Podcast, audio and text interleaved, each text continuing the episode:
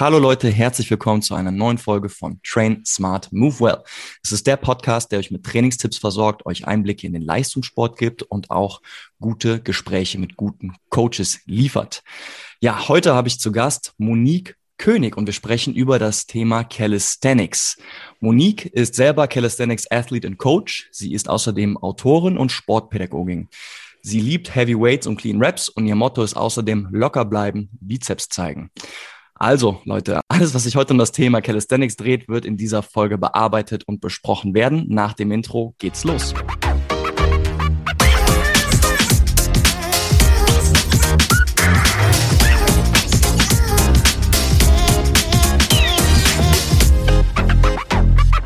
Cool. Servus Monique, herzlich willkommen hier zum Podcast. Cool, dass du am Start bist. Halli, hallo Philipp und danke, dass ich dabei sein darf. Ja, sehr cool. Ähm, in ein paar kurzen Worten, ein paar kurzen Sätzen. Wer bist du, was machst du und was geht gerade ab in deinem Leben? Okay, kurz fassen ist nicht so meine Stärke, aber ich versuch's. okay, let's try, let's try. okay, ich bin Monique König, seit acht Jahren, wie du es schon in deinem Intro hast erwähnt, ähm, Calisthenics-Athletin, aber auch Trainerin und bin gelernte Grundschullehrerin, weshalb natürlich die Zielgruppe Kinder ein großes Anliegen und großes Herzensprojekt sind. Ähm, ja, bin eigentlich schon immer sportlich aktiv und habe den Calisthenics-Sport für mich entdeckt, weil ich es einfach super cool finde, dass man optisch und ästhetisch nicht nur stark aussehen kann, sondern eben mit dieser Stärke auch etwas Cooles machen kann. Also im Sinne von coolen Moves, äh, Backlever, Frontlever, Muscle-Ups, all die Geschichten. Jetzt rede ich schon über gewisse Übungen und viele Hörer denken sich, hä, was ist all das? aber da werden wir vielleicht im Laufe des Podcasts auch noch drauf zu sprechen kommen. Ja, aber am Ende ähm, ist das, glaube ich, so die kürzeste Fassung, die ihr bekommen könnt von mir. Ähm, und ich denke, das reicht auch, oder? Alles andere gibt sich jetzt. Finde ich gut. Cool. Ja, ich habe eben mal die Wikipedia-Seite von Calisthenics aufgeschlagen und da steht, dass Calisthenics ja. ist ein international gebräuchlicher Kulturbegriff, welcher mhm. Eigengewichtsübungen integriert. Dreh- und Angelpunkt der Szene sind sogenannte Calisthenics Parks. Diese umfassen in der Regel Stangen verschiedener Höhe und Position, welche barren und recht nachempfunden sind. Bist du damit pari oder würdest du da was hinzufügen oder sagst du, nee, das geht gar nicht, Calisthenics ist viel mehr als das? Das ist okay, aber es ist wirklich sehr grob gehalten. Ähm, also ja, wir benutzen das Equipment, was da aufgezählt wurde, im Sinne frei zugänglicher Parks, aber was es konkret ist, wird da ja nicht ganz klar. Deswegen äh, würde ich das jetzt einfach nochmal vervollständigen. Sehr ja, gerne. also Calisthenics, so wie ich es immer definiere, ist einfach Training mit dem eigenen Körpergewicht entgegen der Schwerkraft unter Nutzung unserer Hebel. Und mit Hebeln meine ich unsere Arme und unsere Beine als Extremitäten mit denen wir letztlich ähm, ja, Übungen eskalieren können, im Sinne von in Übung schwerer zu machen oder eben leichter zu machen. So definiere ich Calisthenics. Ähm, alles weitere könnte man aus dem Wikipedia-Eintrag äh, ähm, übernehmen. Mhm. Und ich unterscheide aber auch noch vier verschiedene Formen. Ist es jetzt schon relevant? Ich mache es einfach. Voraus. Also, es gibt so dieses klassische, und damit habe ich damals vor acht Jahren auch angefangen, ähm, Sets and Reps. Ähm, man macht also viele Sätze mit vielen Wiederholungen. Stellt euch beispielsweise vor, ähm, du verlässt für 30 Wiederholungen die Klimmzugstange nicht. Heißt, du machst zum Beispiel 10 Muscle-Ups, dann oben 10 Bar-Dips und dann direkt danach noch 10 Pull-Ups. Das sind Sets and Reps. Ähm, das wäre jetzt ein 30er-Set gewesen. Zum Beispiel, das sind, äh, damit habe ich auch begonnen, war nicht ganz so clever, mit dieser Art und Weise Calisthenics-Sport zu beginnen. Aber gut, das habe ich dann später auch gelernt. Dann gibt es so Weighted Calisthenics, also wenn körpereigene Klimmzüge, Dips und so weiter zu leicht werden, naja, was mache ich dann? Ich schnalle mir noch einen extra Gürtel um die Hüfte und mache mir die Übung entsprechend schwerer. Also das ist weighted, zweite Kategorie.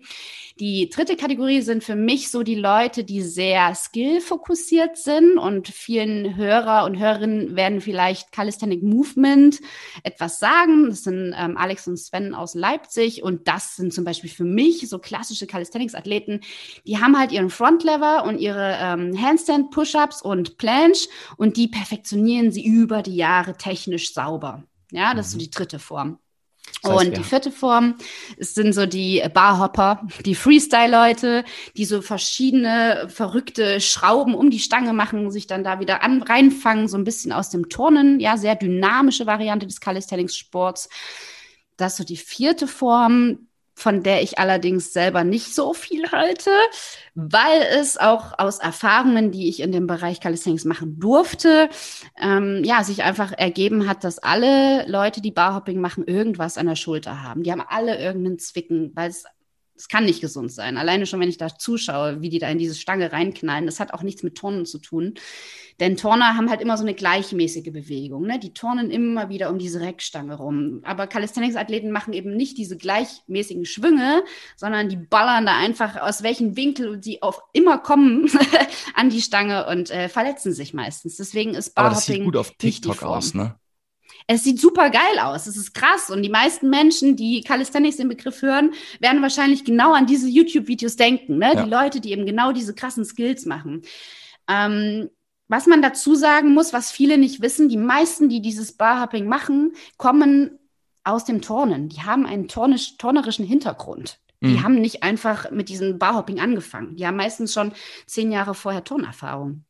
Ich finde, das sieht man doch noch mal was anderes. Das sieht man den den Jungs und, und Mädels tatsächlich so ein bisschen an. Voll. Also wenn du diese klassischen Leute siehst, die man so aus aus YouTube Videos kennst, äh, kennt, ja. äh, grundsätzlich, glaube ich, ein bisschen kleiner als der Durchschnitt und dann halt mhm. dieser klassische Turnerkörper. Ne? Also, Richtig. Okay. Äh, lass mich versuchen, das nochmal zusammenzufassen. Also wir ja. reden ganz klar über Eigengewichtskörperung. Da hast du, äh, hast du vier Kategorien dargestellt. Es geht um mhm. Sets und Reps. Es geht um äh, Weighted-Sachen, wenn man mit Zusatzgewicht arbeitet.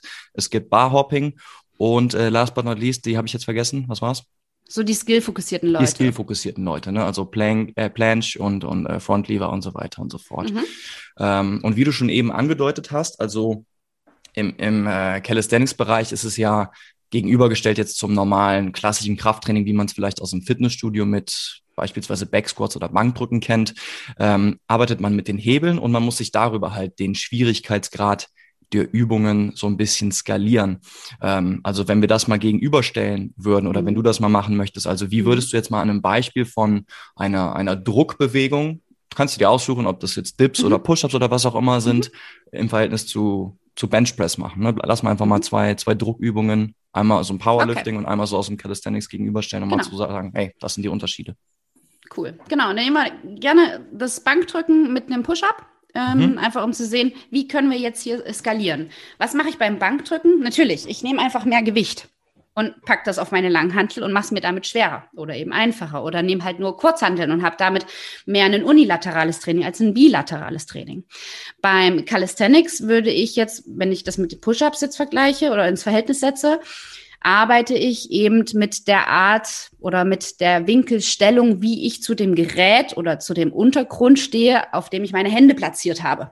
Ja, das heißt, natürlich ist ein Push-up wenn wir es jetzt mal super simpel nehmen, an die Wand gelehnt, die einfachste Variante. Und je weiter ich nach unten komme, sprich, ich würde jetzt meine Hände auf einem Hocker platzieren und dann meine Push-ups in Full Range of Motion ausführen, dann ist es natürlich auch immer noch leichter, als wenn ich meine Arme oder meine Hände am Boden platziere, weil da habe ich natürlich die meiste Schwerkraft, die wirken kann und damit mache ich es mir schwerer. Also wir arbeiten quasi, so wie du es schon angesprochen hast, ne, mit verschiedenen Winkeln zu einer ja, Oberfläche oder mit verschiedenen Hebeln. Ähm, mit Hebeln könnte man zum Beispiel ja, Frontlever nennen, ne? Beispielsweise so. Entweder ich mache mich halt klein wie ein Paket, ja, also wirklich, dass ich meine Knie zur Brust ranziehe und mich ganz klein mache, dann ist die Übung leichter, als wenn ich meine Beine komplett strecke. Jetzt wird sich kaum jemand von euch äh, vorstellen können, was ein Frontlever ist. Also Komm mal raus. ich benutze einfach mal den äh, turnerischen Begriff. Eine Hangwaage vor links wäre die deutsche Bezeichnung dafür.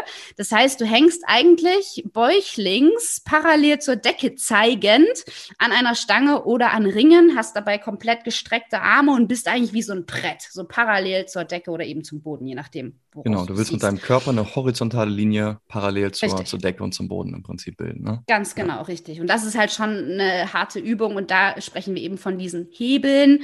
Das sind die Hebel, äh, Hebelgesetze aus der Physik, wer auch immer Physik wirklich durchgezogen hat und es nicht abgewählt hat. Ach, im Moment ich. ist Kraft Aber da komme ich auch noch mit. Kinder, ja. Genau, ähm, ja, und das meine ich eben mit, je kleiner ich mich mache, umso leichter, je größer ich mich mache und je ne, extended ich bin, umso schwerer mache ich mir letztlich die Übungen. Ähm, und das ist eigentlich ein gutes ja, Indiz dafür, dass Calisthenics ein Sport für jedermann jeder Frau ist.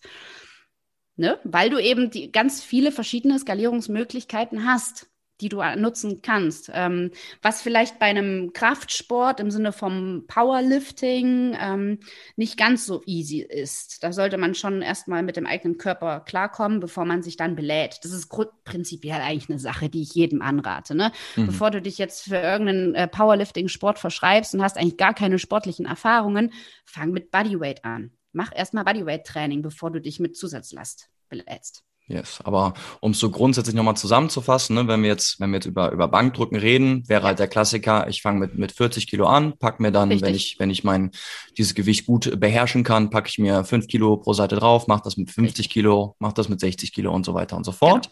Genau. Äh, als Beispiel für unsere Push-Up-Variante ähm, machen wir zuerst Push-Ups gegen die Wand, also in einer Form. Ist es dann, dann ist es ein Incline Push-Up, oder? Oder ist es dann Decline? Richtig. Ja. Der, der Incline Push-Up, ne? Dann geht man langsam auf die Couch, dann ist man auf dem Boden und äh, verhindert genau. dann Stück für Stück seinen, seinen Hebel in Relation zur Gravitationskraft, was dann die Übung entsprechend schwerer macht. Würdest du das so unter, unterschreiben? Richtig, das wäre so diese Step-by-Step-Herangehensweise. Wie komme ich denn jetzt, wenn wir das wieder auf, das, auf den Push-Up ähm, beziehen wollen, wie komme ich denn überhaupt zu einem sauberen, freien Push-Up? In der Konzentrik auch, ne? nicht nur in der Exzentrik, das nach unten ablassen, sondern auch wirklich das nach oben drücken.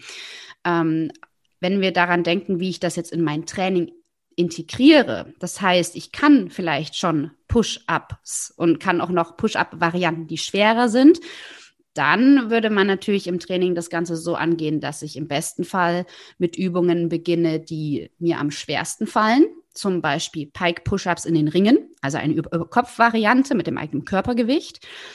Ähm, führe die aus, dann nehme ich eine Übung, die mir etwas leichter fällt, sagen wir zum Beispiel ähm, Push-ups am Boden. Und dann als dritte Druckübung innerhalb dieser Trainingseinheit wähle ich mir dann zum Beispiel Push-ups auf einer erhöhten Oberfläche. Das heißt, ich beginne mit der schwersten Übung und skaliere dann immer weiter nach unten, je weiter ich in meinem Training fortgeschritten bin, zeitlich gesehen. Genau. Die krassen Sachen am Anfang und die Sachen, die man Richtig. quasi schon im, im Petto hat und, und sicher umsetzen kann, können dann zum Schluss erfolgen. Ganz genau. Hm. Ich würde gerne mal eine Frage schon mal reinhauen. Mhm. Wir haben ja im Voraus auch schon mal ein bisschen äh, unsere Communities gefragt. Und eine Frage von Christoph ist grundsätzlich, wie kann man überhaupt anfangen und was braucht man? Also was würdest du so dem, dem Normalo empfehlen, wenn er sagt, ey, ich habe vorher noch nie was von, von Calisthenics, äh, also ich habe es schon mal gehört, ich habe es aber noch nicht mhm. ausprobiert, aber ich bin grundsätzlich erfahren, was, was Training angeht. Also die Person hatte schon mal eine Handel in der Hand, will mhm. aber jetzt mal irgendwie in Calisthenics schnuppern. Wie, wie würdest du das äh, einleiten? Mhm. Also erstmal würde ich demjenigen sagen, du brauchst Zeit und Geduld und musst auch eine gewisse Zeitgrenze ähm, überwinden und deinem Körper einfach genug Anpassungszeit geben. Ähm, denn das ist ganz, ganz häufig so. Ich äh, ruder kurz aus und komme aber gleich wieder auf den Punkt zurück. Falls nicht, erinnere mich bitte dran. Machen wir so. Das ist nämlich häufig so, dass Anfänger und Anfängerinnen damit beginnen, aber eben nicht nach drei, vier Wochen äh, diese Erfolge erzielen, die sie sich vorstellen oder die sie vielleicht aus anderen Trainings und Trainingsvarianten kennen. Ich meine, auf eine Kurzhandel habe ich schnell mal oft in der nächsten Woche 2,5 Kilo mehr drauf. So, und kann mich recht schnell steigern. Das ist beim Calisthenics-Sport eben nicht so. Ähm, man hat recht häufige Plateaus, die man überwinden muss. Und hier ist dann wirklich, ja, Consistency is key, ne, sagt man ja. Uha, da haben wir wieder mein supergeiles Englisch. Ich bin im Osten groß geworden, sorry. Ich habe nicht so geiles Englisch genossen. Wie dem auch sei, ich denke, ihr wisst, was ich meine. Trainiert kontinuierlich, Leute. Wichtig. Richtig, ja. genau. Nehmen wir einfach das deutsche Wort. Sehr gut. Genau. Ähm, das ist so das Erste, was ich wirklich jedem erstmal mitgebe. Also hab Geduld und lass deinem Körper Zeit und vor allen Dingen geh es Step by Step an. Hab einen gesunden Schultergürtel. Also wenn du schon mal irgendwelche Schulterfaxen hattest oder aktuell damit zu tun hast, chronisch, dann äh, äh, kümmere dich erstmal um die Reha, bring deinen Schultergürtel in Ordnung. Natürlich kannst du ein, ein paar wenige Übungen aus dem Calisthenics-Bereich dann machen. Hauptsache, du bleibst im schmerzfreien Bereich. So. Am Ende ähm, braucht es dann an Equipment eine Klimmzugstange, unbedingt. Ähm, Ringe braucht es unbedingt. Ein paar Widerstandsbänder sind auch nie verkehrt.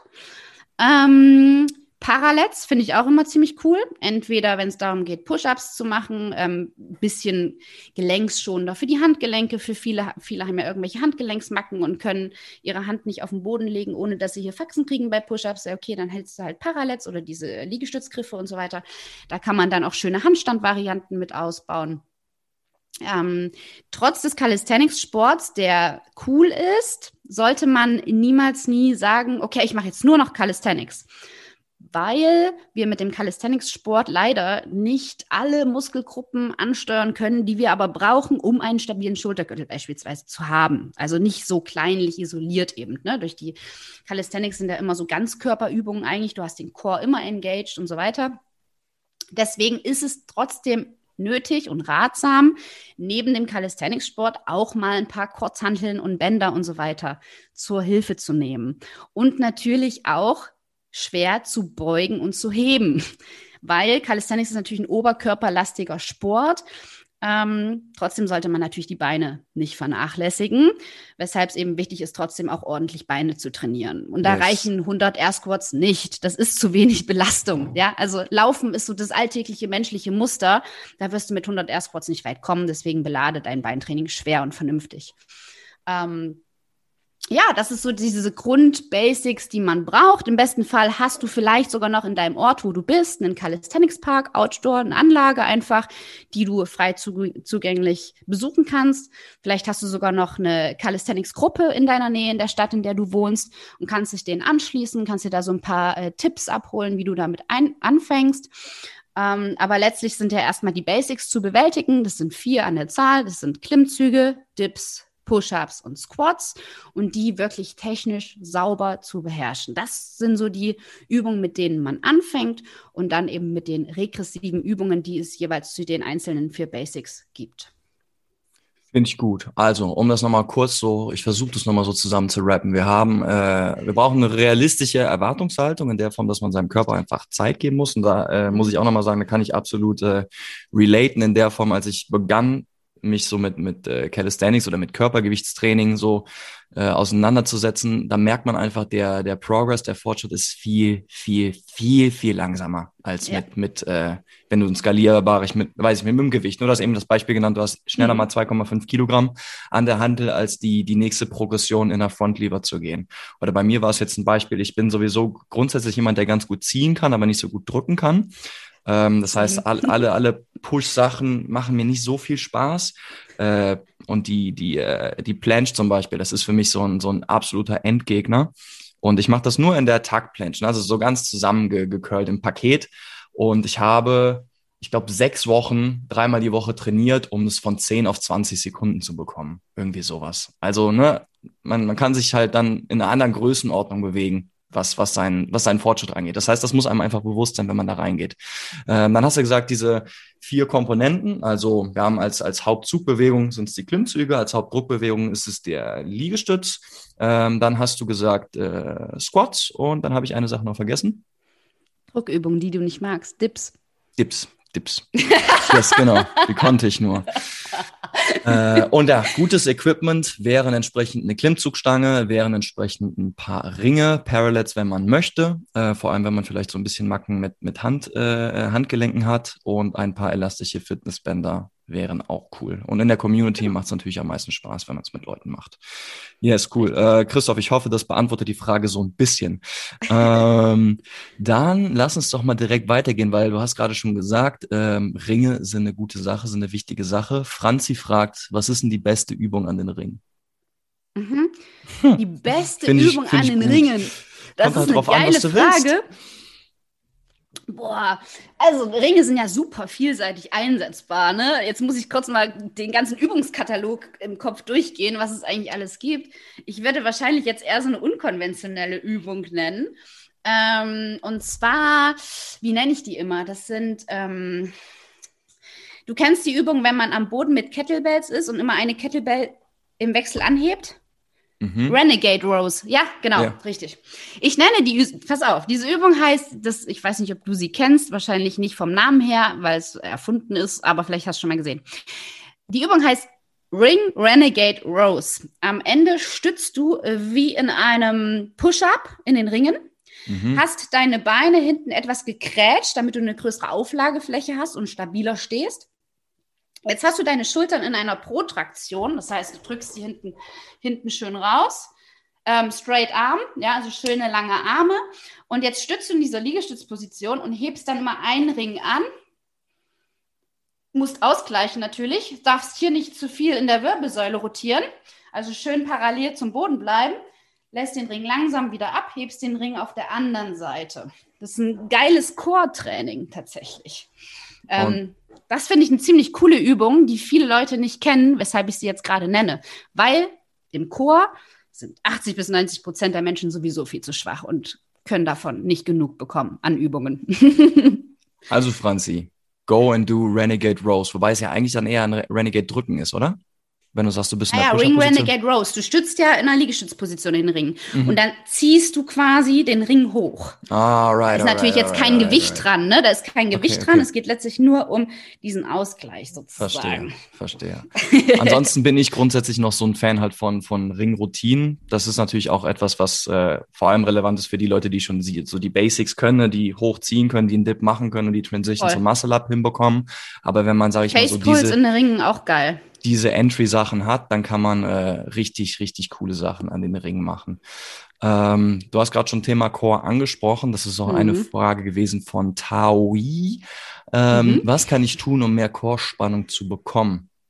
Mein Klassiker mhm. ist immer für den Anfang äh, Body Hollow Exercises. Wie siehst du das? Ja, genau, das, was du auch sagst, ne? Hollow Body Holds, perfekte Übung, ähm, um eben diese Anbindung von ja, von Schultergürtel und Rumpf, aber auch von Hüfte und Rumpf zu schaffen. Genau diese Anbindung fehlt vielen Leuten. Ähm, warum? Weil wir viele Leute sehr eine Extension laufen. Das heißt, der Brustkorb ist krass angehoben. Die Verbindung von äh, Schultergürtel und Rumpf ist nicht gegeben. Dadurch sind wir hier schwach. Aber es geht ja letztlich genau um diese Anbindung und das schaffst du tatsächlich mit dieser Hollow Body Position. Ja, also mit der äh, Kippung des Beckens nach hinten. Da gibt es natürlich auch noch andere ganz tolle Übungen aber letztlich bin ich auch ein Fan eher von isometrischen Chorübungen oder eben immer in dieser Beckenkippung gehaltene Übungen und dann dazu eine Bewegung. Stell dir zum Beispiel vor, du bist jetzt im Vierfüßlerstand, ähm, hast den äh, Posterior Pelvic Tilt, ja, engaged und da von dieser Position aus nimmst du jetzt deine rechte Hand zum linken Fuß, aber wirklich ganz kontrolliert und langsam und nicht in der Überstreckung der Wirbelsäule, sondern immer schön in dieser Hollow Body Position, wie du sagst, bleiben. Und da gibt es super viele tolle Core-Varianten, aber alles ist immer besser als Sit-ups, weil ja. das eine Hüftbeugerübung ist. Also zumindest so, wie die meisten Leute es ausführen. Man kann Sit-ups und Crunches auch richtig ausführen, aber die meisten äh, wissen dann nicht, hey, wie, was soll ich machen? Da ja, spielt dann halt auch wieder die Atmung eine große Rolle, ne? Und auch wieder diese Anbindung von Rumpf und so weiter. Ja, ich glaube, das ist für mich ein, äh, ein richtiger äh, Key-Aspekt, also einfach das Verständnis darüber zu bekommen, wie verhält mhm. sich mein Becken, bezogen auf Beckenkippen und Beckenaufrichtung. Also das, was mhm. du eben mit dem Posterior Tilt gemeint hast, mhm. ist für mich die Beckenaufrichtung, ne? also quasi seine genau. Rippen genau. eng am Bauch, Popo angespannt und, und Bauch fest. So. Äh, ich glaube, das ist für, für gerade für Calisthenics und, und Eigengewichtstraining äh, einfach ein super wichtiges Konzept, was man, was man verstehen muss. Ähm, in Kombination mit, was macht mein Schultergürtel Genau, und wenn wir jetzt mal wirklich an spezifische Chorübungen aus dem Calisthenics sprechen, was fällt dir da ein? Natürlich der L-Sit, ja, sowohl hängend als auch stützend, aber auch ähm, Leg Races beispielsweise an der Stange ausgeführt, auch so eine typische Bauchchorübung, die man ähm, im Calisthenics Circle kennt oder schon gesehen hat, auch gute Übungen, ja, also da gibt's Tausende. Aber am Ende, was ich immer sage, wenn du fortgeschrittener Calisthenics-Athlet oder Athletin bist, brauchst du theoretisch keine isolierten Core-Übungen mehr, weil du deinen Core immer engaged hast. Der ist immer on fire. Eben durch diese Hollow-Body-Position, die du ja eigentlich in allen Übungen einnehmen sollst, hast du deinen Core eh immer mit dabei. Ja. Also einmal Body Hollow drillen. Ich würde so sagen, wenn du, wenn du es 45 oder 60 Sekunden halten kannst in der kompletten Extension, dann ja. bist du auf einem guten Level. Äh, mhm. Und wie du schon sagst, ne, also du kannst keinen Frontlever machen, ohne eine, einen Body Hollow Hold irgendwie mit einzubringen. Ne? Voll. Das gehört dazu. Ja, cool, Mann. Ähm, ich guck mal gerade nochmal in die Fragen durch. Wir haben da noch ein oder zwei Sachen übrig. Ähm, eine spezifische, die machen wir gleich später zum Ende. Ähm, dann äh, interessantes Projekt. Ähm, warum ist Calisthenics noch nicht in der Schule angeboten worden. Äh, ich glaube, die Frage, die kam ja aus deiner Community, die hatte mit Sicherheit auch den Hintergrund, äh, dass, dass du da auch so einen Background hast. Äh, ich habe auch gesehen in deiner Instagram-Story hast du so, so ein Projekt Schule und Calisthenics. Mhm. Ähm, willst du darüber mal ein bisschen was erzählen? Ja, sehr gerne sogar. Genau, das ist so ein großes Herzensanliegen meinerseits. Ich habe ähm, meine Masterarbeit 2017 verfasst über das Thema Calisthenics im Grundschulsport. Also wie kann ich Calisthenics da im besten Fall integrieren und ab welcher Klasse kann man damit auch wirklich starten? Also ab wann sind die Kinder körperlich, kognitiv überhaupt in der Lage, das auszuführen? Ähm, am Ende habe ich mit diesem Projekt zu meiner damaligen Zeit herausgefunden, dass es am besten wirklich im Grundschulalter dritte, vierte angefangen werden könnte. Erste, zweite sind die, haben die Kinder noch so einen krassen Spieltrieb, die, ne, die hören dann nicht, mach dies, mach das. Also klar habe ich den Kindern niemals nie vorgegeben, du musst jetzt fünf mal fünf Klimmzüge. Das ist nicht spielerisch. Kindern mhm. immer schön spielerisch beibringen im Sinne von Pendelstaffeln, ja, wo sie auch so einen kleinen äh, Wettkampf äh, mit integriert haben einfach nur gewisse Stützsachen auf langen Armen am Boden zu stützen, irgendwelche Gegenstände von A nach B zu schieben und so weiter, gibt's tausende Varianten. Und am Ende habe ich mir gedacht, so, okay, jetzt habe ich die Masterarbeit geschrieben, es sind super viele Seiten, ich habe mir super viel Mühe gegeben, das lasse ich jetzt hier nicht auf dem Laptop einfach rumliegen. So, ich habe Bock, dass das an die Öffentlichkeit kommt. Ähm, und damit habe ich dann auch das Projekt Calisthenics macht Schule weg vom Fernseher ran an die Stange gestartet.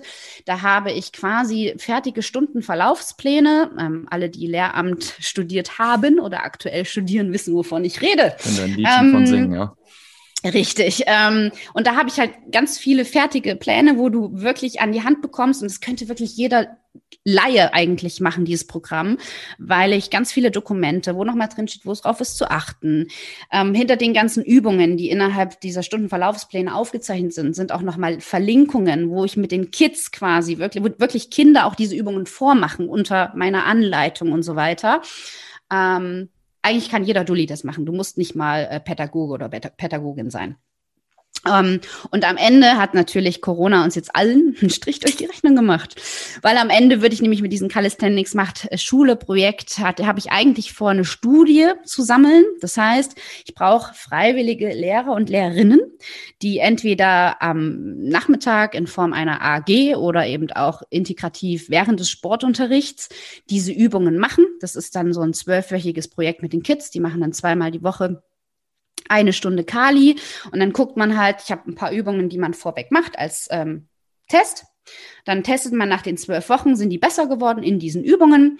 Und diese Ergebnisse würde ich gerne zusammengefasst haben von all meinen kleinen Helferlein aus Deutschland, damit ich dann da eine entsprechende Studie äh, rausziehen kann mit natürlich entsprechenden Belegen und so weiter, damit ich da ein Buch veröffentlichen kann darüber, damit eben genau dieses Thema Calisthenics endlich Einzug in Schulen hält. Denn in Schulen, auch aus Erfahrungen von Praktika und so weiter, wird sehr, sehr, sehr selten Kraftsport gemacht oder vermittelt. Mhm. Was total schade ist. Es gibt zwar im Lehrplan diesen Punkt Fitness, ähm, nicht in allen Bundesländern, aber in einigen. Ähm, das machen die Lehrer dann eins, zwei Mal in zwei Sportstunden mal kurz angerissen und das war's. Und das ist einfach zu wenig. Koordination hin und her, alles schön und gut. Aber Kraft ist auch eine sehr wichtige konditionelle Fähigkeit und das haben ganz viele Lehrpersonen leider noch nicht auf dem Schirm. Aber das will ich revolutionieren. Also da bin ich dabei, ja. Also Calisthenics an Schulen wird es bald geben. Das wird ein Langzeitprojekt sein. Das wird nicht morgen oder übermorgen passieren. Aber in so ein paar Jahren sehe ich mich da schon im Bildungssystem. Ja, Frau König, die dann sagt, so und so hat der Sportunterricht auszusehen, damit aus den Kindern mal vernünftig was wird. Sowohl körperlich als auch kognitiv. Ja.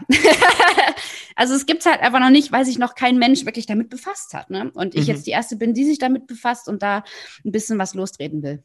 Ja, ich bin gespannt. Äh, ich höre auf jeden Fall, du bist on fire, wenn es äh, in dieses Projekt Voll. geht. Ähm, also an alle lieben Lehrerinnen und Lehrer, wenn ihr Bock habt, da in irgendeiner ja. Form Teil der Studie zu sein, dann äh, meldet euch doch gerne bei Monique und be part of a change. Yes. Ähm, Buch hast du gerade auch schon angesprochen. Ich habe auch kürzlich mitbekommen, ich glaube, das ist gestern in deiner Instagram-Story äh, reingehauen, dass ihr ein neues Buch veröffentlicht, du und Leon. Ähm, mhm. Maris fragt, was ist im neuen Buch? Was ist im neuen Buch? Hey, äh, liebe Maris, das kann ich dir natürlich zeigen, weil ich natürlich bestens vorbereitet bin. Aber wir sind im Podcast, zwar, die sehen es eh nicht. Ach, sie sehen es eh nicht, ach scheiße, egal. genau. Also, wir haben schon ein erstes Buch geschrieben. Das nennt sich Calisthenics Meets Mobility. Und ähm, dieses Konzept entstand aus Leon und meiner Zusammenarbeit. Ich habe Calisthenics gemacht, Leon hat immer Mobility gemacht. Irgendwann, als wir uns kennengelernt haben, wir uns gedacht, cool, wie wäre es denn eigentlich, wenn wir das zusammen verbinden, weil das ist doch das Beste, was man machen kann, Kraft und Beweglichkeit zu vereinen. Also haben wir uns dieses Konzept äh, angeeignet und haben das den Leuten auf Workshops näher gebracht. Also wir geben immer so zweitägige Seminare in den verschiedenen Städten Deutschlands. Und aus diesem Calisthenics Mobility Konzept des Workshops ist dann das erste Buch entstanden. Da geht es wirklich nur um die Basics und ihre regressiven Übungen. Ja, Push-ups, Dips, Pull-ups, Squats.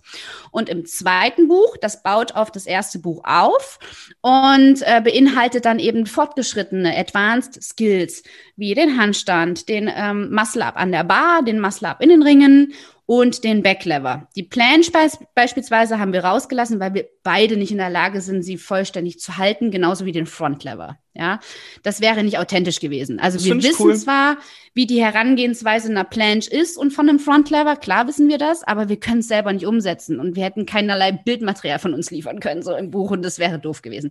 Deswegen haben wir uns gesagt, das sparen wir uns dann vielleicht für den dritten Teil auf, wenn wir es dann können, dann können wir es thematisieren. Okay, ja, also aber das finde ich cool. Das, das, ist, äh, das ist authentisch, dass wenn man dann sagt, ey, ich, ich krieg's selber nicht hin, also bin ich auch nicht the, the person to, to show Richtig. you the way. Ähm, ja. Finde ich mega nice. Okay, jetzt kommen wir zur äh, spezifischen Frage und zwar kam die von Lukas. Äh, Lukas ist mhm. übrigens der Grund, warum die Folge heute stattfindet, denn er ist einer meiner Ach, ersten Hörer und er sagte, ey, es wäre voll cool, wenn du mal eine Input-Session, äh, eine, eine Insight-Session zu äh, Calisthenics machst. Also, danke nochmal, Lukas. Ähm, cool. Für dich sind wir heute hier. Ähm, Danke, Lukas. Und zwar ist es bei ihm so, es geht um, äh, um das Ding Calisthenics und Ausdauertraining miteinander vereinbar. Ja, nein.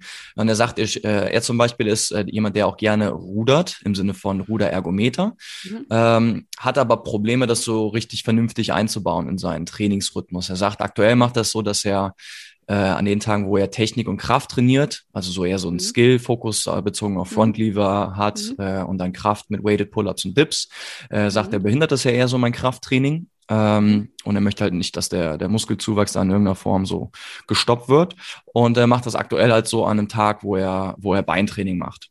Also eher, wo er so, so, so einen Full-Body-Tag hat. So, ähm, hier können wir uns jetzt mal so ein bisschen drüber unterhalten. Äh, ich werde jetzt gleich äh, noch mal kurz einen Ausflug in Molekularbiologie machen, ähm, aber vielleicht kannst du vorher mal so deine, deine Einschätzung mhm. dazu geben. Also wie würdest du es kombinieren beziehungsweise ganz klar unterscheiden und sagen, ey, so und so würde ich es machen oder so und so eher nicht? Mhm. Ähm, ich habe gerade drüber nachgedacht, wie würde ich das in mein Training integrieren, wenn ich jetzt äh, so ruderaffin wäre. Mhm. Also entweder ich würde es als Teil, wenn ich jetzt mein Training splitte in Push und Pull, würde ich es wahrscheinlich an mein Pull-Training vorwegschalten als Warm-up. Ja. Könnte ich mir gut vorstellen. Also das innerhalb einer Pull-Session zu integrieren, als Warm-up oder als Cool-Down, auch eine gute Überlegung.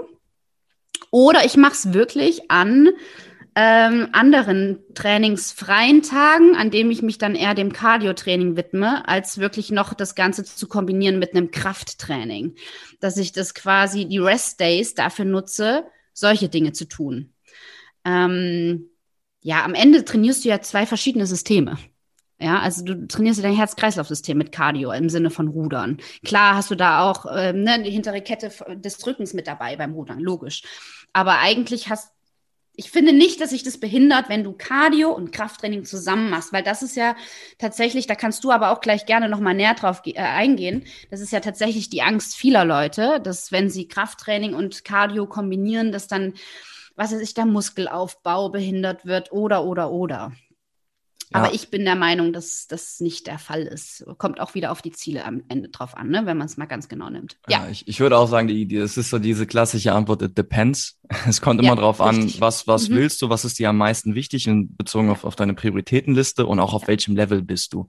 Ähm, ich will da jetzt nicht zu krass ausfahren, weil ich da auch nicht zu viel äh, drüber weiß, aber ich habe jetzt mal gerade so meine alten Notizen aus, aus einer Vorlesung äh, zu Concurrent Training äh, rausgesucht. Äh, Concurrent mhm. Training, für die Leute, die es vielleicht noch nicht gehört haben, ist im Prinzip genau dieses Ding. Ne? Also die Kombination aus Ausdauertraining und Krafttraining.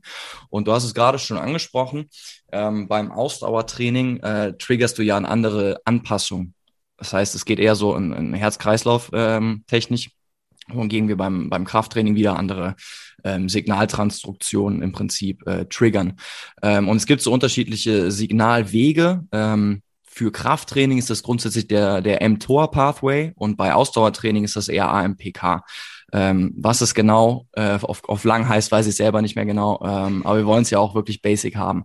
Aber es ist, äh, also die Theorie beziehungsweise der Grundgedanke dahinter ist halt, ne, man macht über Krafttraining den mTOR-Signalweg und über Ausdauertraining den AMPK. Ähm, Signalweg. Und es kann halt sein, dass wenn man das Ganze miteinander kombiniert, aka man macht erst ein Krafttraining und danach nochmal eine halbe Stunde, äh, halbstündiges ähm, Ausdauertraining über Rudern, dass sich dann, dass es dann so eine Art Crosstalk gibt, dass sich diese Signalwege nicht miteinander verstehen und dass deshalb dann die Anpassungen an das Training nicht so gut ähm, zustande kommen, wie sie zustande kommen würden, wenn man das isoliert voneinander macht. So, das ist erstmal so der Grundgedanke und ich denke auch der Grund, warum äh, Lukas jetzt diese Frage stellt. So, und äh, wie immer ist sich die Wissenschaft da nicht so hundertprozentig einig, bezogen darauf, wie ist es am besten, beziehungsweise wird das überhaupt so sehr beeinflusst? Ähm, tatsächlich ist es so, dass man äh, sagt, das geht jetzt auf eine Untersuchung aus den äh, 2000ern zurück, also ist auch schon wieder ein bisschen was her. Aber da hat man tatsächlich gesagt, so als Fazit, äh, untrained individuals oder für, für untrainierte Leute hat die Aufteilung der Sessions, als ob das jetzt vorher oder nachher machst, ein Ausdauertraining in Kombination mit einem Krafttraining, gar nicht so einen riesen Einfluss darauf. Ähm, ob sich deine, äh, deine Ausdauer oder deine Kraft halt äh, verbessert. Es kommt also auch ein bisschen auf dein Level an. Bist du irgendwie so ein, so ein Freizeitathlet, wie wir es sind, oder bist du einer, der, der top performt und ich sag mal auf, auf höchstem Elite-Level unterwegs ist? Ne? Da hat es mit Sicherheit einen, einen größeren Effekt. Grundsätzlich ähm, geht die Richtung jedoch in äh, ähm, dahin, dass die Signalwege für den Kraftmarker, ähm, also den, den äh, mTOR-Weg, ähm, ungefähr, ich glaube, so über 18 Stunden nach dem Training noch andauern. Wohingegen das Ausdauertraining eher so drei Stunden im Anschluss noch aktiv ist. Daraus könnte man dann also schließen, wenn du zuerst Kraft machst, wofür dein Signalweg ja noch 18 Stunden braucht, und dann das Ausdauertraining kommt, dass dann das Ausdauertraining das Krafttraining so ein bisschen zerschreddert.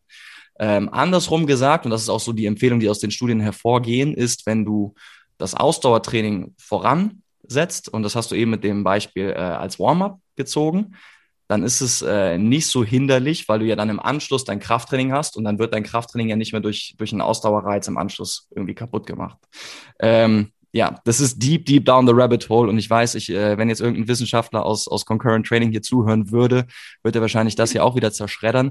Aber grundsätzlich kann man so sagen, als Faustregel, wenn, wenn du ein, wenn du ein Normalsportler bist, der jetzt nicht auf dem krassesten Elite-Level bist, äh, würde ich sagen, es, es macht keinen riesen Unterschied. Ähm, grundsätzlich kannst du aber, sofern du es an einem Tag trainieren musst oder möchtest, würde ich sagen, wenn es ein lockeres Ausdauertraining an, am Ruderergometer über eine Viertelstunde, über 30 Minuten ist, machst du am Anfang und dann im Anschluss dein Krafttraining, damit du entsprechend die Signalwege nicht so kaputt machst, wie, wie ich es jetzt gerade versucht habe zu erklären. Oh Mann. Ja, Philipp, ey, besser hätte ich es nicht erklären können. Voll gut. Ich, bin mal gespannt, ob, ob, Lukas das, äh, ob Lukas das in irgendeiner Form... Ob ihn das Form, zufriedenstellt. Äh, ja, ansonsten kann er sich nochmal melden, sorry. Aber äh, mein Rat wäre dann, lerne einfach viele Wiederholungen, Klimmzüge und Dips zu machen, dann bist du auch im Kraftausdauerbereich so. Ja, genau. Also ne, wenn du so 20 Klimmzüge machst, da hast du deine Ausdauer, da brauchst du kein zusätzliches Cardio mehr. Okay, okay, okay. Ähm, ja, gehen wir mal weg von Molekularbiologie und dem ganzen Kack. Ähm, Lass uns mal bitte, weil das, das ist auch was, was mich selber äh, interessiert, weil wir haben eben schon darüber gesprochen, dass so die Progressionen viel, viel langsamer stattfinden. Mhm. Ähm, und wir könnten jetzt mal als Beispiel, weil wir haben auch eben über, über den Frontlever gesprochen, ne? also diese, zur Erinnerung nochmal, diese horizontale Linie. Ähm, wie geht man da rein? Also ich sag mal, wenn man sich jetzt nur mal über die klassischen Hebelverhältnisse äh, unterhält, dann wäre es ja sinnig, man fängt mit einer sogenannten Tuck Front Lever an, wo man so richtig zusammengecurlt ist, ähm, quasi die, die Beine eng an der Brust hat und so ein kleines Paket macht und dann äh, macht man sich so Stück für Stück ein bisschen größer, da geht man so von dem normalen Tuck zu einem Extended Tuck, dann macht man irgendwann die Beine auf und geht ins Straddle und so weiter und so fort. Also das sind ja jetzt nur mal die Hebeverhältnisse. Ich glaube, diese Progression ist ja mittlerweile klar, aber was mich jetzt interessiert, Monique, deine Meinung zu Wiederholungsanzahlen und, und Time under Tensions, also diese Haltezeiten. Wie lange mhm. würdest du zum Beispiel sagen, sollte man ein, ähm, einen Tag Lever halten, bevor man aus dem Tag Lever einen Extended Lever macht. Und mhm. dann, nee, lass, lass mal erstmal darüber sprechen, dann äh, stelle ich die mhm. Folgefrage. Nicht zu viel auf einmal. Mhm. Also, wie handhab ich das? Ich habe natürlich jetzt in den letzten Jahren ähm, auch viel natürlich dazugelernt. Jeder, der praktisch trainiert, lernt natürlich für das eigene Training auch immer wieder mit dazu.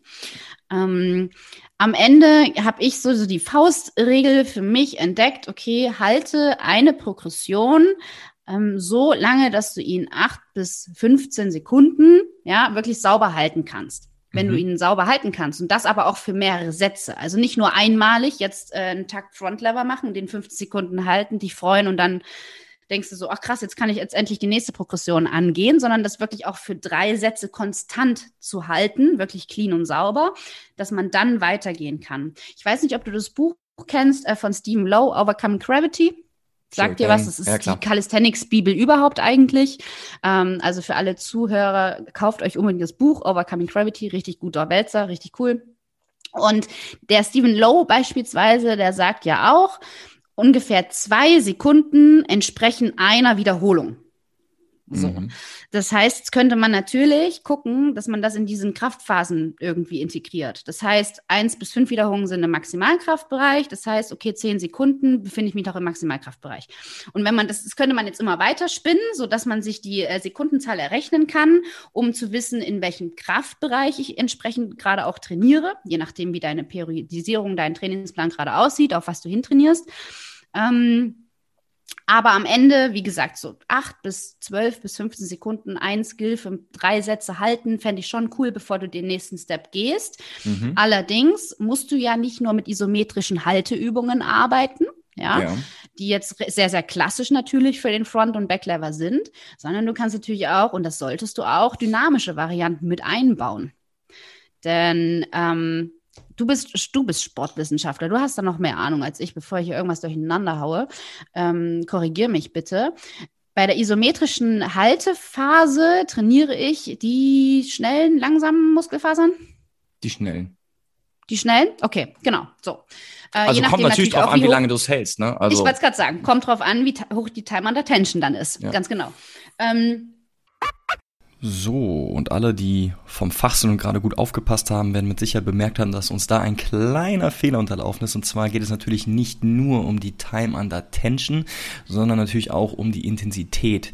Denn nach dem Hennemannschen Größenprinzip läuft es so ab, dass die kleinen motorischen Einheiten, also die langsamen bzw. Slow Twitch Fibers, bei geringeren Kraftanforderungen rekrutiert werden und die starken motorischen Einheiten, also die schnellen oder Fast Twitch Fibers, bei entsprechend höheren Kraftanforderungen. Das nur kurz als Nachtrag. Jetzt viel Spaß weiter bei der Folge. Ähm, weshalb ich immer ein Fan bin von dynamischen Wiederholungen auch. Also auch für isometrische Skills letztlich. Mhm, okay, Sprich, und am Beispiel einem, Frontlever, ja, ja, komm mal raus. Genau, für einem Frontlever beispielsweise ähm, während des Ice Cream Makers, die kennt ihr vielleicht. Man hängt so an der Stange und lässt dann einfach, also von einem gebeugten Arm gehe ich immer in einen gestreckten Arm, in die waagerechte und dann ziehe ich mich mit dem Kinn wieder über die Stange, lasse mich wieder runter und so weiter. Das ist eine Variante. Noch cooler finde ich aber ähm, Front Lever Races. Das heißt, du ziehst dich wirklich nur aus dem Schultergürtel in die Waagerechte mhm. mit einer Progression deiner Wahl, also entweder eben Knie zur Brust rangezogen und dann nur aus dem Schultergürtel, aus Kraft des Schultergürtels sich in die Waagerechte zu ziehen oder ähm, ja oder Straddle oder wie auch immer. Das ist eigentlich so die coolste Variante, wo man auch am stärksten wird. Ähm, generell aber beim Front Lever hab erstmal einen vernünftigen Schultergürtel. Weil was passiert häufig? Die meisten fallen irgendwie in den Rundrücken. Du kennst es selber. Der mhm. Arsch ähm, fällt durch und dann ist es auf jeden Fall nicht das, wie es letztlich dann formschön aussehen soll. Deswegen, ähm, ja, nehmt euch verschiedenste Übungen in euer Training rein. Wie du vorhin auch schon so nett gesagt hast. Es kommt immer drauf an, was willst du trainieren? Ja, willst du jetzt eher einen skill-fokussierten Trainingsplan für eine gewisse Zeit, zwölf Wochen trainieren? Möchtest du einen Mix haben aus Sets und Reps und Skills und vielleicht noch Weighted? Also da muss man dann schon auch mit der äh, Zeit so ein bisschen haushalten, ja, und dass man da nicht zu schnell ins Übertraining kommt. Ja. Ähm, hatte ich jetzt tatsächlich auch beinahe äh, Schützeline, nenne ich, ne, ich nenne meine Kunden nicht Klienten, ich mag das Wort nicht. Deswegen meine Schützeline, die einfach nur geballert hat im letzten Jahr und so aus der Puste war, dass sie nicht mal mehr Weighted Klimmzüge geschafft hat, obwohl die echt verdammt stark war. Mhm. Und dann muss man halt auch einfach mal Sense machen und nichts tun. Ähm, genau. Deswegen, was kann man da beim Frontlever noch sagen? Es gibt ganz viele verschiedene Übungen. Einfach mal bei YouTube gucken, durchgucken. Da sollte man natürlich auch ein bisschen wie soll ich sagen, selektieren können, ähm, die Inhalte, die da so präsentiert werden. Es gibt nämlich Sind Leute, im, im Niveau flexibel, ne? Richtig, ganz genau. Also, ne, da sollte man sich schon so ein paar Quellen angucken, um dann letztlich vor allen Dingen als Newbie zu sehen, ah, das ist gut und das ist eher schlechter Content. Das mache ich lieber nicht nach. Ist immer ein bisschen tricky, wenn man sich in den Szenen noch nicht so auskennt, aber da arbeitet man sich ja auch mit den Jahren rein. Von daher easy peasy. Was ist denn deine doch, Meinung? Dann, promo, dann promote doch mal einen guten Content. Also wem kann man Einen vertrauen? guten Content. Zum, ja. zum Frontlever jetzt? Oder ja, oder hm. grundsätzlich Calisthenics. Wenn, wenn Leute jetzt sich wirklich äh, an, an YouTube setzen und mal suchen, was kannst du genau. empfehlen? Also natürlich mich, aber ich habe leider nicht so viele Videos. Ich muss ein bisschen fleißiger sein. genau, und zum, ähm, ansonsten finde ich Calisthenic Movement sehr, sehr cool. Wie gesagt, die Jungs, die machen für mich den allerbesten Content ähm, aus Deutschland. Ähm, dann gibt es noch den äh, Chris Hera. Äh, Tenix heißt er, T-H-E-N-X. Ähm, da mal reinschauen, auch sehr, sehr coole Tutorial-Videos. Mm, dann gibt es noch den äh, Fitness FAQs. Kennt ihr den? Wahrscheinlich. Da auch mal bitte äh, reinschauen. Auch ein cooler Typ. Daniel Wetnell heißt er aus Australien. Macht auch sehr guten Content rund um Calisthenics und vor allen Dingen eben auch Advanced Skill-Content, also ne, wo es dann wirklich mal über die Basics hinausgeht. Nice. Cool. Also Leute, da habt ihr auf jeden Fall ein paar Quellen, wo ihr euch dran, äh, dran halten könnt. Ähm, ja, und dann, ich meine, wir haben jetzt gerade über, über Haltezeiten und so weiter gesprochen. Mhm. Grundsätzlich mhm. finde ich sehr, sehr nice. Ähm, eine Rap entspricht ungefähr so zwei, zwei Sekunden. Das mhm. heißt, ne, wenn man so bis, bis zehn Sekunden hochgeht, wäre man im unteren Bereich vom, vom Maximalkrafttraining mit fünf Wiederholungen. Das heißt, das ist, ja. wenn man den Fokus Kraft hat, auf jeden Fall so der Range, in dem man sich bewegen kann. Also mhm. gehen wir jetzt ein Stück weiter. Ich kann den Tag, äh, ich kann die, die Tag lieber für, für, sagen wir, für zehn Sekunden oder für 15 Sekunden halten, würde jetzt in so eine Extended Tag reingehen. Mhm. Dann als Übergang sagst du dynamische Sachen auch auf jeden Fall wertvoll, mhm. wie die äh, wie die Raises und die Ice Cream Makers. Mhm. Ähm, wie bringen wir in so einem Fall, weil das ist bei mir auch so ein Ding, äh, Extended Tag zu to Straddle oder so, wo ich wo ich dann Schwierigkeiten habe, das dann noch mhm. zu halten. Ähm, Wertigkeit von von Fitnessbändern so zur Unterstützung. Wie mhm. wie siehst du das? Das wäre noch so ein anderes Ding, was was mir jetzt noch einfiele. Mhm. Mm, ich bin prinzipiell nicht so ein Fan von diesen Bändern bei okay. allen Bewegungen, ähm, weil ich glaube, dass man sich das anders auch erarbeiten kann. Natür natürlich mühevoller dann und wahrscheinlich wird es auch mehr Zeit brauchen. Ähm, aber letztlich wirst du auch dein Ziel erreichen. Das Ding von diesen Band oder Bändern prinzipiell ist, okay, natürlich, als Anfänger gibt es dir erstmal ein sicheres Gefühl, du kannst die Übung erstmal ausführen mit Hilfe des Bands und gibst deinem Gehirn schon mal die Bewegungsinformationen, die es braucht, die letztlich gefestigt werden sollen. Aber oftmals ähm, ziehen dich die Bänder in eine ungünstige Lage. Ja, also in eine Lage, die du so eigentlich nicht halten würdest, wäre dieses Band nicht da. Mhm. Weißt du, was ich meine? Ähm, bestes Beispiel mit diesen Bändern sind Klimmzüge. Ja, das unterstützt dich im ersten Drittel und danach ist Feierabend. Danach musst du eh selber ziehen, so. Und dann meistens, wenn du die Chorspannung nicht hast, zieht dich das Band irgendwie ganz komisch unter die Stange, so. Das ist alles, alles Murks, finde ich. Ich finde, das ist ein sehr, sehr gutes Beispiel, denn tatsächlich ist es so, ne, das ist ja bei vielen Leuten mhm. so der Klassiker, okay, wenn ich keine Klimmzüge ja. kann, äh, mache ich das mit einem Band. Aber wie du schon sagst, es verändert so ein bisschen die eigentliche Zielbewegung. Ne? Also du hast ein, ein ganz, anderen, ganz anderes motorisches Programm. Ähm, was, was dann da so abgespielt wird. Ne? Wo dann in dem Fall mein, mein Go-To am Anfang ist halt immer so Top Isometric Holds am Anfang und wenn man die dann hinbekommt, versucht man langsam in kontrollierte exzentrische Wiederholungen zum Beispiel mhm. reinzugehen. Ne? Also so langsames Ablassen. Aber cool, finde ich interessant. Also ich ähm, sag mal ähm, so, dass der Aspekt des Bewegungslernens, ne? Mhm. Ähm, natürlich gibst du deinem Körper damit den Input, ah, so soll die Bewegung sein, wenn ich es jetzt ohne Band könnte. Aber auf Dauer finde ich es nicht. Also ich finde es immer ganz cool, um so ein Erfolgserlebnis zu geben. Ja, wenn, oder, oder wenn du äh, schon Klimmzüge kannst, um dich auszupowern, am Ende nochmal dieses Band zu benutzen, um nochmal mehr Wiederholungen rauszuholen. Dafür ist es cool, aber ich würde es nicht als Methode im normalen Training unbedingt anwenden. Ähm, wie gesagt, muss man aber jeder für sich selber wissen. Es gibt Leute, das ist auch wieder total individuelles Ding. Viele mhm. Leute kommen voll gut damit klar und die steigern sich. Keine Ahnung, ich habe erst das lila Band gehabt, dann das schwarze, dann das rote und gar keins mehr für meinen Klimmzug ey, warum nicht, wenn es klappt? Go for it. Und Klar. so letztlich kannst du es genauso auch für den Frontlever ähm, sehen. Ne? Probier es einfach aus, benutzt die Bänder, guck, ob das für dich gut funktioniert, ob du ähm, die Form dennoch aufrechterhalten kannst, so wie sie letztlich aussehen soll. Und wenn ja, dann go for it und probier es. Also ich mag es ungern, Leuten irgendwas abzusprechen, nur weil ich ohne zurechtgekommen bin, weißt du? Ja, ja.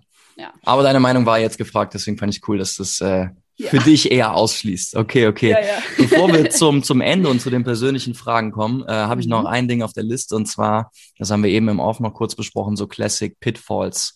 Ähm, darunter fällt, glaube ich, bei ganz vielen, und da schließe ich mich auch ein, so das Ego, dass man halt mhm. schnell vorankommen möchte. Aber wir haben eben schon darüber äh, ausreichend gesprochen, dass halt das nicht immer so der Fall ist bei, bei Calisthenics Training. Ne? Also so Ego und, und der Anspruch, sich, sich schnell zu steigern, ist eine Sache, wo man wirklich auf die Nase fliegen kann, wenn man Sachen halt macht, wofür der Körper einfach noch nicht, noch nicht ready ist. Ähm, was fällt dir noch so ein? Was, was sind so typische Sachen, wo man, wo man echt aufpassen muss? Im Kali-Sport jetzt? Mhm. Mm, außer quasi, ja, bestimmte Ziele sehr schnell erreichen zu wollen.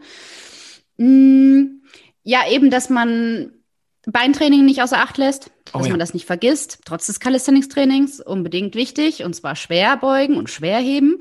Ähm, dann, dass man, was auch super wichtig ist, dadurch, dass wir im Training sehr viel bilateral machen, auch unilateral zu trainieren, ganz, ganz, ganz wichtig, da auch das immer wieder einfließen zu lassen. Hat sie eben schon gesagt, alle, ne? einfach mal eine Kurzhantel in die Hand nehmen zum Beispiel. Yes. Voll und in allen Ebenen zu arbeiten. Also nicht nur äh, in der Vertikalen zu arbeiten, weil ich kann ja schon Klimmzüge, sondern auch mal die Waagerechte zu benutzen und mal Ring Rows zu machen beispielsweise. Ja, also wirklich alle Ebenen sowohl im Zugmuster als auch im Druckmuster abzudecken, damit wir eben ein gleichmäßiges Training gewährleisten können und dann eben nicht irgendwelche Disbalancen eventuell riskieren.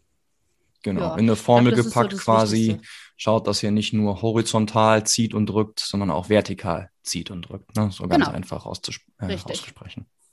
Cool. Genau. Ähm, Habe ich noch was vergessen? Fällt dir noch was ein? Mh, mm, ja, also schau, schaut, dass er das, das Ego halt rauslässt und versucht eher so den, den äh, Prozess als, als Orientierung zu nehmen äh, und mhm. einfach kontinuierlich weiter zu trainieren. Richtig. Dann, äh, dann passt das schon. So Load, Load Management ist halt key. Wie, wie bei Richtig. allen Sachen. Hundertprozentig. Coole. Sollen wir persönliche Fragen machen? Bist du soweit? Ja, hau raus. Okay. ja, ich habe mir ja schon eine Frage für dich überlegt. Also, es ist eine Entweder-Oder-Frage. Bist okay. also bereit? Gut. Mhm. Also, entweder morgens sehr, sehr früh aufstehen, sag ich mal eine Stunde bevor du auf der Arbeit sein musst und dann ja. eben langsam einsteigen mit Kaffee und Duschen und so weiter und dann langsam losgehen.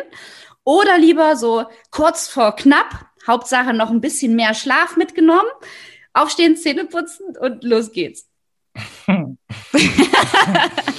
Also meine ganzen Leute, die mich persönlich und privat kennen, die wissen, dass ich eher natürlich den, den Hang zur zweiten Sache habe. Also dass ich zumindest also wenn, wenn ich mich nicht zwingen würde, wäre ich genau der Typ, der halt so zehn Minuten vorher aufsteht. Ja. Ähm, ich habe jedoch in den letzten Jahren schon gemerkt, dass es mir viel, viel bringt, wenn ich mir eine Stunde mehr am, am Morgen Zeit nehme. Also ich sag mal, meine Traumvorstellung ist das jeden Morgen zu machen. Die Realität sieht so aus, dass das in 50 Prozent der Fällen klappt. Und dann okay. aber auch in 50 anderen Prozent der, oder in den anderen 50 Prozent der Fällen, dann ist er snooze, snooze, snooze, snooze, snooze. Und dann irgendwann, shit, ich muss jetzt wirklich raus und los. Ähm, also ich würde sehr, sehr gerne äh, besser besser früher rauskommen, damit ich nicht nur äh, jeden zweiten Tag das schaffe, sondern äh, jeden Tag. Wie ist es bei dir? Okay. Ich bin immer ein kurz vor knapp Typ. Kurz vor knapp. Alright, alright. Ich habe es mir auch immer vorgenommen, während der ganzen Studienzeit das mal anders zu machen und hinzubekommen. Nö. Es, es, es, es, entspricht einfach nicht meinem Naturell. Und deswegen nehme ich das auch gerne so hin. Ja, genau, wenn du damit klarkommst, okay vollkommen cool. Voll. Alright, Monique, bist du ready? Ja, bin ich. ähm, bei welchem Film oder Serie, wenn du möchtest, okay. äh, musst du lauthals loslachen, auch wenn du alleine guckst? Boah, weißt du, dass es eine richtige schwere Frage ist, weil ja. ich nämlich gar kein Film- und Serien, Serien-Junkie bin. Okay. Ich bin richtig schlecht, was Filme und Serien angeht. Ich gucke sowas einfach nicht, konsumiere sehr, sehr selten. Ähm, Weshalb mir da jetzt auf die Schnelle nichts, du musst eine andere Frage stellen. Tut mir leid, ich bin einfach echt nicht gut genug, was Filme und so weiter angeht. Tatsächlich. Komm, hast du spontan eine andere? Hm. Ich stelle dann jetzt die Frage, die mir letztens ein Interviewgast äh, gestellt hat. Äh, okay, ich hoffe, das okay. ist okay für dich, Tobi. Ja, klar. Äh, Berg Klasse. oder Meer? Meer. Meer, Auf weil? jeden Fall. Ja, am geilsten wäre die Kombi aus beiden. Hatte ich letztes ich Jahr in gesagt. Albanien. Runter, Sehr so eine schöne Bergkulisse und, und, Meer. Geil. Das ist am allercoolsten. Aber ich bin einfach ein Sonnenkind. Ich bin ein mhm. Sommersonnenkind. Ich liebe auch Berge, aber Berge verbinde ich immer mit irgendwie was Kalten und Skifahren und Snowboarden und diese Sachen, die ich eh nicht gerne mache. Deswegen Meer. Gotcha. Cool. Alright. Äh, ja, ja es tut mir sehr leid, dass ich deine erste Frage nicht beantworten konnte. Alles gut, alles gut. äh, trotzdem, ey, vielen Dank, dass du äh, hier mit am Start warst, dir die sehr, Zeit sehr genommen gerne. hast, mir, mir Rede und Antwort äh, zu stellen. Ähm, ich hoffe, euch Zuhörern hat das auch Spaß gemacht und ihr konntet irgendwie was mitnehmen für euch. Ähm, Monique, falls dir in irgendeiner Form noch was äh, auf dem Herzen liegt, was du gerne loswerden möchtest, äh, nimm dir mhm. jetzt gerne die Zeit dazu und sag den Leuten außerdem, wo sie dich finden können. Mhm. Und äh, dann sage ich nochmals vielen lieben Dank, dass du am Start warst. Tausend Dank, lieber Philipp. Ja, am Ende findet ihr mich auf allen gängigen Social Media Kanälen, sprich Facebook ist ja mittlerweile schon ausgestorben, Instagram, meine Website www.mk für Monique König calisthenics.de. Da könnt ihr mal, äh, mal reinschnuppern und gucken, was ich so für Leistungen anbiete, sprich welche Coaching-Formate es meinerseits gibt, Einzelcoachings, Gruppencoachings und so weiter. Ähm, zweierlei Dinge, die mir sehr, sehr wichtig sind, spreche ich ganz am Ende nochmal an.